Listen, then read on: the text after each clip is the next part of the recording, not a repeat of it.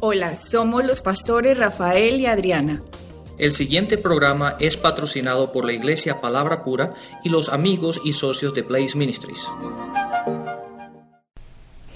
Bueno, eh, te damos la bienvenida a nuestro programa recordándote a la dirección de la web www.blazeministries.net donde puedes descargar completamente gratis las enseñanzas de Blaze desde el programa número uno.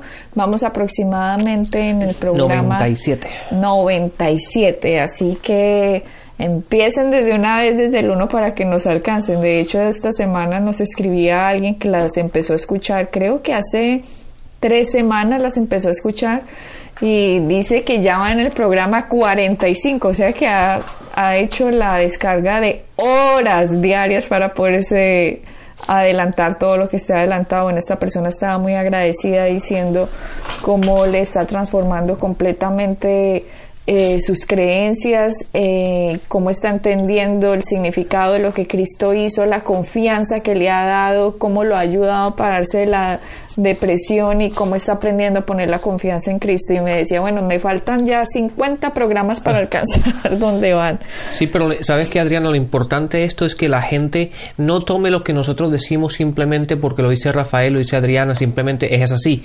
No, lo que queremos es simplemente que nosotros seamos una guía para llevarlos a la palabra, para llevarlos a Cristo, para llevarlos a, a que ustedes entiendan y puedan estudiar por ustedes mismos y puedan ver que lo que estamos diciendo es así.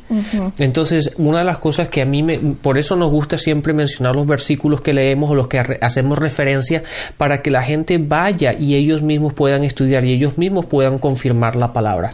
Deberíamos hacer un programa de testimonios, Rafael, para leer, aparte de las cartas que nos han llegado de la gente, la gente tan, tan juiciosa, cómo se pone, tiene sus cuadernos de notas, cómo revisan los versículos, cómo los repasan, cómo van a la Biblia, o sea, le están poniendo cuidado, sobre todo, dicen así como Pablo le dijo a Timoteo, estudia así, para que te presentes aprobado. De hecho, la gente nos escribe ya utilizando las mismas palabras que se encuentran en la Biblia y pues nos parece eh, fantástico. Esto parece una iglesia ambulante, este programa de radio, porque en realidad ha ayudado mucho y eso es lo que estamos buscando. Estamos eh, buscamos que nos permitan ayudarlo a entender el significado de la bendición en su vida, el significado de, lo, de la verdadera herencia que tenemos en nuestro Señor Jesucristo, cómo poner fe en lo que la gracia ha hecho para que nuestra vida eventualmente se vea transformada por esta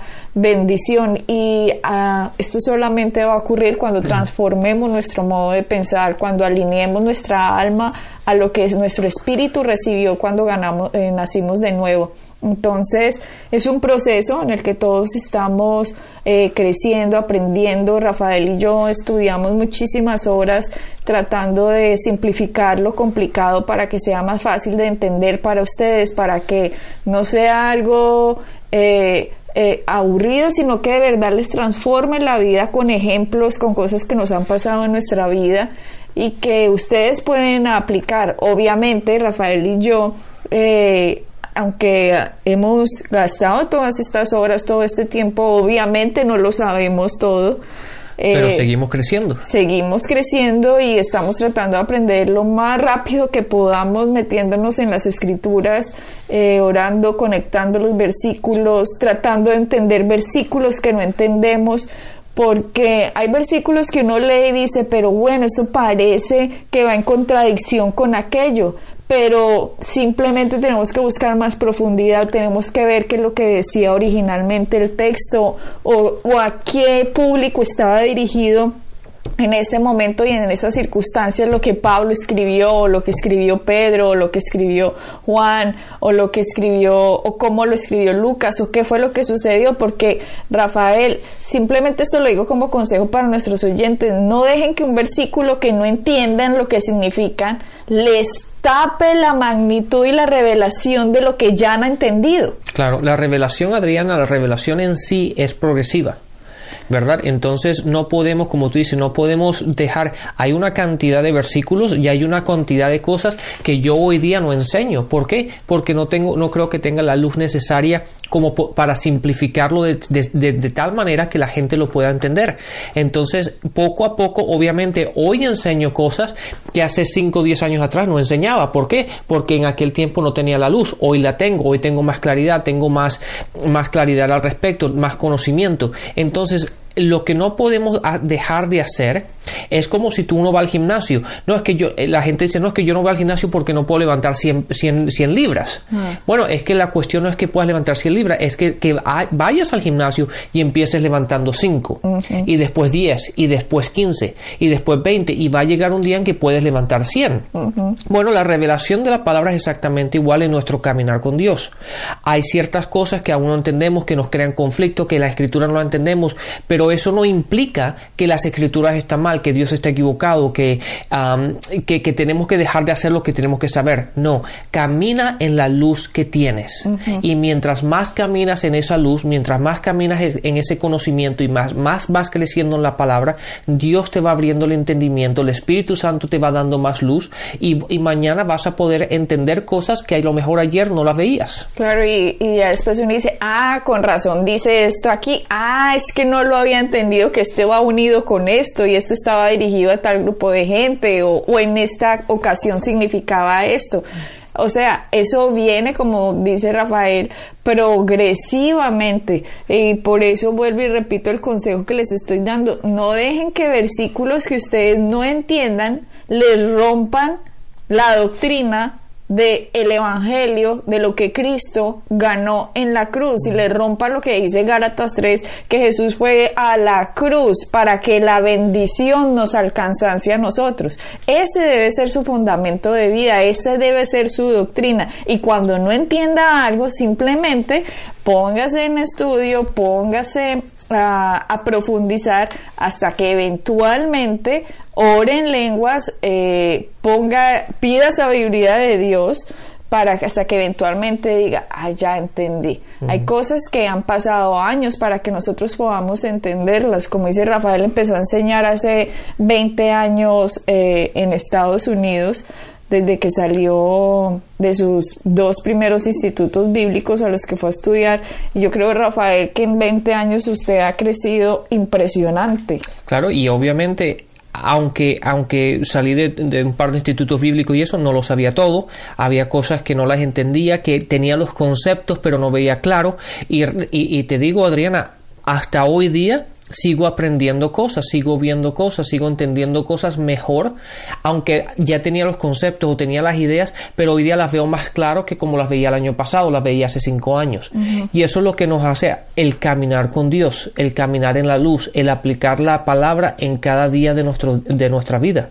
Y mientras más caminemos, mientras más caminemos en esta luz, más entendimiento vamos a recibir.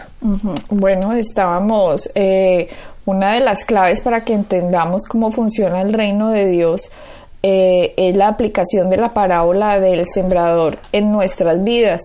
Y ya habíamos mostrado como en Marcos 4 eh, Jesús se les había tratado de explicar con un ejemplo natural lo que les acababa de decir de cómo funcionaba el mundo espiritual.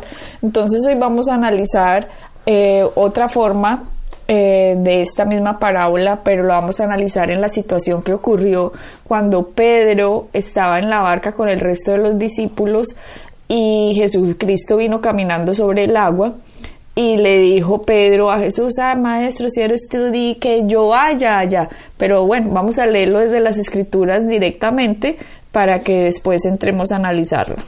Esto se encuentra en Mateo. Capítulo 14 capítulo 14. ¿Lo vas a empezar por el versículo 22, Adriana? Eh, bueno, empecemos por el 22. Eh, esto tiene muchas enseñanzas, pero vamos a tratar de concentrarnos en, en lo que queremos acerca de, la, de cómo funciona la palabra como una semilla. Vámonos desde, bueno, empecemos desde el 22. Enseguida Jesús hizo a sus discípulos entrar en la barca e ir delante de él a la otra ribera, entre tanto que él despedía a la multitud. Despedida la multitud, subió al monte a orar aparte, y cuando llegó la noche estaba allí solo. Y ya la barca estaba en medio del mar, azotada por las olas, porque el viento era contrario. Mas a la cuarta vigilia de la noche Jesús vino a ellos andando sobre el mar. Y los discípulos, viéndole andar sobre el mar, se turbaron, diciendo, un fantasma, y dieron voces de miedo. Pero enseguida Jesús les habló diciendo, Tened ánimo, yo soy, no temáis. Un consejo que nos deberíamos dar todos los días de nuestra vida. No temáis. Jesucristo me dijo, no tema. Jesucristo me dijo, no tema. Repítanse eso continuamente. No temo, no temo, porque Dios no me ha dado espíritu de, de temor, sino de poder, de amor, de dominio propio. Pero bueno, sigamos. Entonces le respondió Pedro y dijo, Señor, si eres tú, manda que yo vaya a ti sobre las aguas. Y él dijo, ven. Solo le dijo esa palabrita. Le dijo, Ven. ven. Tres letras. Tres letras, ven. Y descendiendo Pedro de la barca, andaba sobre las aguas para ir a Jesús. Pero él fue, pero al ver, subrayen ahí en la Biblia, subrayenlo por favor, subrayenlo, háganlo en un círculo para que entiendan cómo funciona el mundo espiritual, lo que Jesucristo ya nos había enseñado en la parábola del sembrador, que de hecho nos dijo, si no entienden esta parábola, no van a entender cómo funciona el reino de Dios. Entonces, por eso estamos tratando de ponerle tanto tiempo para que entendamos cómo funciona el mundo espiritual. Y aquí nos está diciendo que Pedro, eh, al ver el fuerte viento, tuvo miedo y comenzando a hundirse, dio voces diciendo, Señor, sálvame. Al momento Jesús extendió la mano, asió de él y le dijo, hombre de poca fe, ¿por qué dudaste? Y cuando ellos subieron la barca, se calmó el viento. Entonces los que estaban en la barca vinieron y le adoraron diciendo, verdaderamente eres hijo de Dios. Bueno, Muy interesante todo este pasaje. muy interesante Rafael porque se pueden sacar muchísimas enseñanzas de él. Entonces, eh, pues empecemos. Bueno, lo interesante, date cuenta una cosa que, que a mí, me, de hecho, al leerlo ahora me, me causó impresión. Date cuenta que ellos dijeron, hay un fantasma, y Jesús dijo, no temáis, soy yo. Y entonces Pedro le dice, maestro, si eres tú, ya le había dicho que era él. ¿Verdad? Entonces, pero Pedro, Pedro le dice una vez más, si eres tú, dime que venga. Y la, y, y la, la- la- perdón, y, y- y- y Jesús lo único que dijo, ven. Ahora, date, date cuenta que esas tres letras, como dij- dijimos anteriormente, ven, fueron suficientemente poderosas para sostener el cuerpo de Pedro en las aguas. O sea, cuando Jesucristo hizo la creación, nos dice la palabra que todo lo hizo con el poder de su palabra. Así que cuando Jesucristo dice, ven, está dándole el poder a las palabras que acaba de decir para que sostengan a Pedro sobre las aguas. Entonces aquí estamos viendo, Rafael, Dios, el poder de Dios está en las palabras que Él ha dicho Correcto. Las haya, las diga cuando las diga. El poder de Dios está en esas palabras. Así que nosotros tenemos tanto poder en las escrituras, en las palabras escritas. Están escritas, pero estas cosas están escritas es en la Biblia para que nosotros las pongamos en nuestra boca. Y cuando la palabra de Dios es puesta en nuestra boca, tiene el poder que Dios creó esas palabras para que funcionaran en ellas. Entonces, cuando le dice a Pedro, ven, ya esas palabras le dio el poder para que cumplieran lo que fueron enviadas a hacer. Adriana, también date cuenta que, de los, que en la barca estaban los doce discípulos y solamente fue Pedro el que le dijo a Jesús, llámame yo voy a ir. Los otros, los otros once también estaban en la barca, pero ninguno dijo nada e hizo nada. Date cuenta muchas veces que para nosotros también recibir de Dios y para empezar a caminar en las promesas de Dios tenemos que dejar la parte donde estamos en, en nuestra seguridad, en la seguridad en la cual estamos en nuestra vida diaria. Y tenemos que a veces, como hizo Pedro, empezar a caminar en algo que desde cierto punto de vista para nosotros no sea sólido. ¿Verdad? Y, y, salirnos de la barca, si se puede decir así, de nuestra seguridad y empezar a caminar en las promesas y en la palabra que Dios nos ha dado. Sí, ese es un buen punto, Rafael, porque los otros once se quedaron ahí mirando. A ver qué iba a pasar. Qué iba a pasar y mucha gente alrededor de nosotros seguramente está solo mirando a ver qué va a pasar, pero tenemos que ser aguerridos y lanzarnos, lancémonos al agua así como Pedro se lanzó. ¿Quién va a creer que el agua lo va a sostener a uno? Pues nadie lo va a creer, a excepción de Jesús, si Jesús lo dice. Y si Jesús a nosotros ya nos prometió ciertas cosas que Él ya ganó, pues lancémonos a creerlo a pesar de estar en medio del problema que estemos. Es más fácil, Rafael, quedarse y hundirse y deprimirse y aburrirse y, y decir, no, esta vida que me tocó más dura, horrible, no, todo lo que me ha tocado pasar. Eso es más fácil, Rafael, tener esa posición de quedarse dentro de la barca, como tú dices, con lo natural, con lo que uno oye, con lo que uno ve, con lo que uno siente, con lo que me ha pasado, con lo que me hicieron cuando era chiquito. Quedarse con todo eso es más fácil que lanzarse y creerle a Dios a lo que ganó, lo que él ganó por uno. Uh -huh, uh -huh. ¿Por qué? Porque es más fácil, porque es más fácil moverse por lo que uno ve. Claro.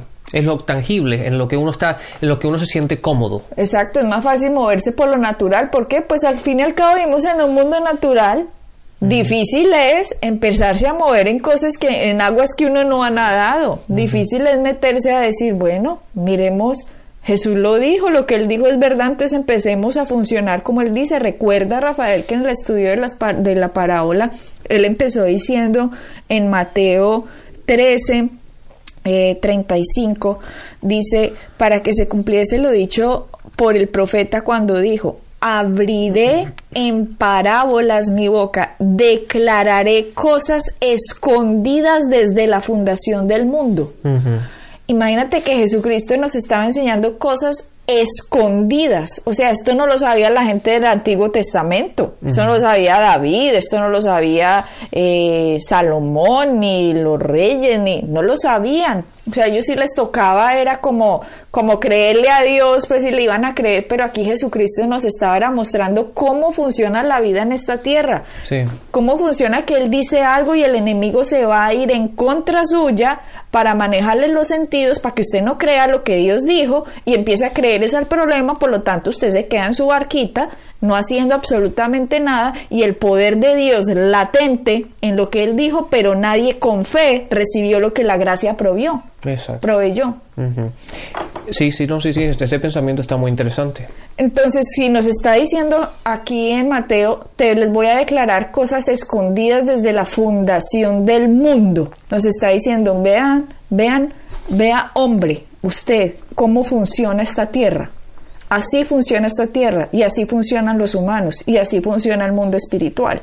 Si nosotros captamos este pensamiento, Rafael, tenemos medio camino recorrido, mejor dicho, como diciendo, vamos a dar un salto gigantísimo en nuestro entendimiento espiritual, porque vamos a reconocer las tormentas y los problemas, no los vamos a reconocer como, como no los vamos a tener como, ay, ¿por qué me pasa esto? Sino que estamos simplemente sabiendo, oh sí, o sea que esto es una lucha, uh -huh. esto es una batalla, la batalla de la fe se llama. Y si es una batalla es porque siempre va a venir una lucha, pero en esta batalla nosotros tenemos la victoria ganada. Claro. Entonces, al entender esto, Pedro se, se lanza al agua. Entonces, usted se tiene que lanzar también. Uh -huh. Sálgase del confort de lo que ve, oye y siente y empiece a creer lo que la palabra de Dios dice. Y no importa cuánto tiempo se, eh, se, demore, empiece a creer porque si Dios lo dijo, la palabra tiene el suficiente poder para destruir lo que sea que se le esté oponiendo. Sí, date cuenta, hablando de todo esto, Adriana, date cuenta que como dijimos en un principio, la revelación es progresiva. Y un progreso significa que tiene que haber un caminar. Si uno se queda estático, uno no va progresando. Entonces es como una luz. La palabra dice, de hecho hay un versículo en, en, en, el, en Proverbios, en el Antiguo Testamento, que dice que la palabra es como una lámpara. ¿Verdad? Y si nos damos cuenta, la lámpara solamente da luz en el sitio donde tú estás. No, la palabra no dice que la, que la palabra es como un foco. Un foco sería una, luz, una, algo que da luz a, larga distancia. No, la palabra dice que, o Proverbios dice que la palabra es, la es una lámpara para nosotros. Entonces, mientras nosotros caminemos, la lámpara sigue con nosotros. lo que quiere decir es que mientras que nosotros caminemos, siempre vamos a tener la luz necesaria para dar el siguiente paso. ¿Verdad? Pero lo que pasa muchas veces es que la gente quiere ver si 100, 200, 300 metros más adelante y no tienen la luz, no tienen la revelación, no tienen el entendimiento, por lo tanto no dan el siguiente paso que deben dar.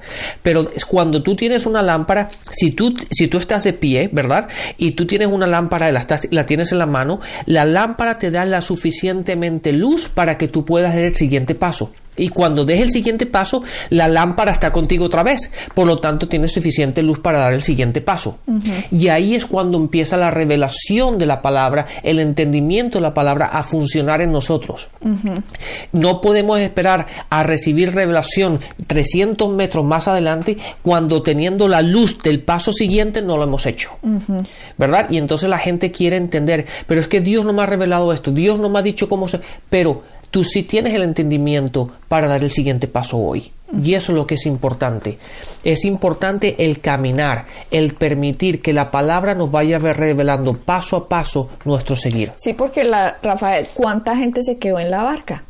¿Cuánta gente ya, cuánta gente generaciones pasadas, gente que ya se murió hace 100, 200, 300, 400, 500 años, eh, que simplemente se quedaron en la barca no hicieron nada, dejaron que la vida lo sobrepasara, que los problemas lo sobrepasaran, porque no tuvieron el entendimiento, Rafael. Acuérdense que en, Corintios ya lo habíamos estudiado, como dice que el Dios de este siglo ha venido a enseguecer el entendimiento de los incrédulos para que la luz del Evangelio no le resplandezca y no vean la luz, o sea, la luz, lo que tú hablas, que la luz no les muestre cuál es el paso siguiente a dar.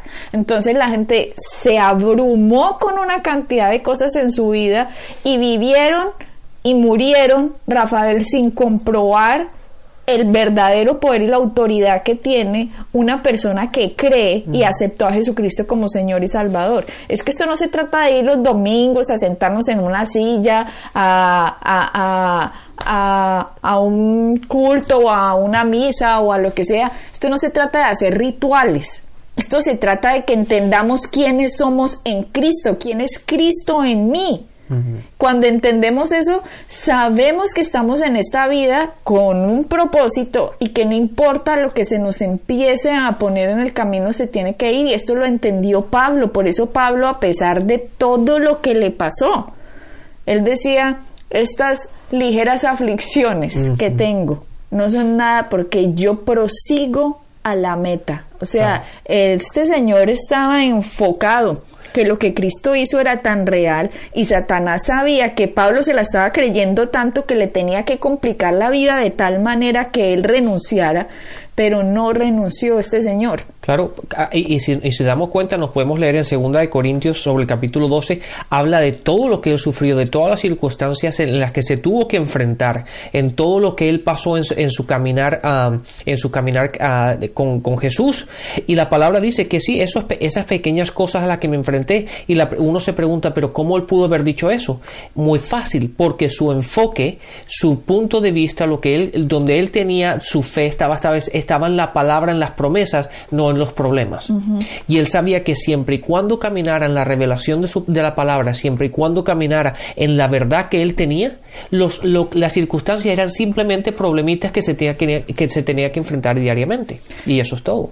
Mira, Rafael, como dice en el versículo 30, eh, cuando le dijo ven, perdón, en el 30, dice, pero al ver el fuerte viento, otra vez, Miren cómo Pedro, a pesar de que Dios le había dicho primero, Jesús le dijo, vea, no tema y venga. Entonces, ¿cuál era el trabajo de Pedro? No temer e ir. Exactamente. Ese era su trabajo, no temer e ir. Simple, sencillo, fácil y sin complicaciones. Pero ¿qué fue lo que hizo? En el 30 dice, al ver el fuerte viento otra vez, lo que nosotros vemos, oigamos, sintamos, no tiene nada que ver con la promesa. Entienda que eso está eh, diseñado para que usted no crea en lo que Dios ha dicho. Exactamente. Entonces usted no se tiene que enfocar en lo que usted está viendo, sino que se tiene que enfocar, poner sus ojos en lo que Cristo ya ganó. Pero este señor Pedro no hizo eso. Lo que él hizo fue, al ver el fuerte viento, tuvo miedo. O sea, Dios le dijo, no tema, y aquí qué hizo lo contrario. Empezó a tener miedo y comenzando a hundirse dio voces diciendo, Señor, sálvame. Aquí la razón que, que, que dice la palabra que comenzó a hundirse fue porque tuvo miedo, Rafael. Porque si no hubiera tenido miedo, este señor hubiera seguido caminando. Exacto. Pero cuando uno se enfoca en lo que le está pasando, Se empieza a hundir. se empieza a hundir. Cuando Pedro dijo, hazme ir, el viento estaba estaba exactamente igual que, que cuando él salió, ¿verdad? La única diferencia es que una vez que él salió de la barca, en vez de mantener su enfoque en la palabra de Jesús, lo puso en el viento. O sea que empezó en fe, pero empezó a meterse en el temor. Exactamente. Empezó en fe, pero después empezó a mirar los problemas, las dificultades, las circunstancias a su alrededor y quitó el enfoque en la promesa de Dios y puso el enfoque en lo que podía ver. O sea que es posible empezar a caminar bien y otra vez devolverse. Exactamente. Y eso es lo que le pasa, lamentablemente le pasa a muchísima gente que empiezan, por eso, por eso ahí está el dicho, dice, no es, eh, es- lo más importante es cómo terminas. No como comienza. Exactamente, porque mucha gente empieza bien. Es, es fácil empezar, ¿por qué? Porque uno sí tiene la palabra de Dios, la promesa y todo eso. Es cuando empiezas a caminar y te encuentras las dificultades y te encuentras los problemas y tienes que batallar en contra de ellos. La cuestión es, ¿vas a permitir que los, los problemas te, te hagan caer? Y después levantarte y seguir adelante o simplemente quedarte en el piso. Y también mira que acá dice que comenzó a hundirse. O sea que no quedó, ¡blup! no se metió de una así al agua que, ah, pum, miedo. No. O sea que usted puede tener fe y temor al mismo tiempo. Exactamente. Y empieza a hundirse, pero no se hunde del todo, pero está ahí. Es- Ah, Mejor dicho, esto está buenísimo para que lo sigamos en el siguiente programa. Bueno, bendiciones y hasta la próxima. Bendiciones. Pueden bajar nuestras enseñanzas en www.iglesiapalabracura.com y visitarnos en nuestra sede en la calle 21326.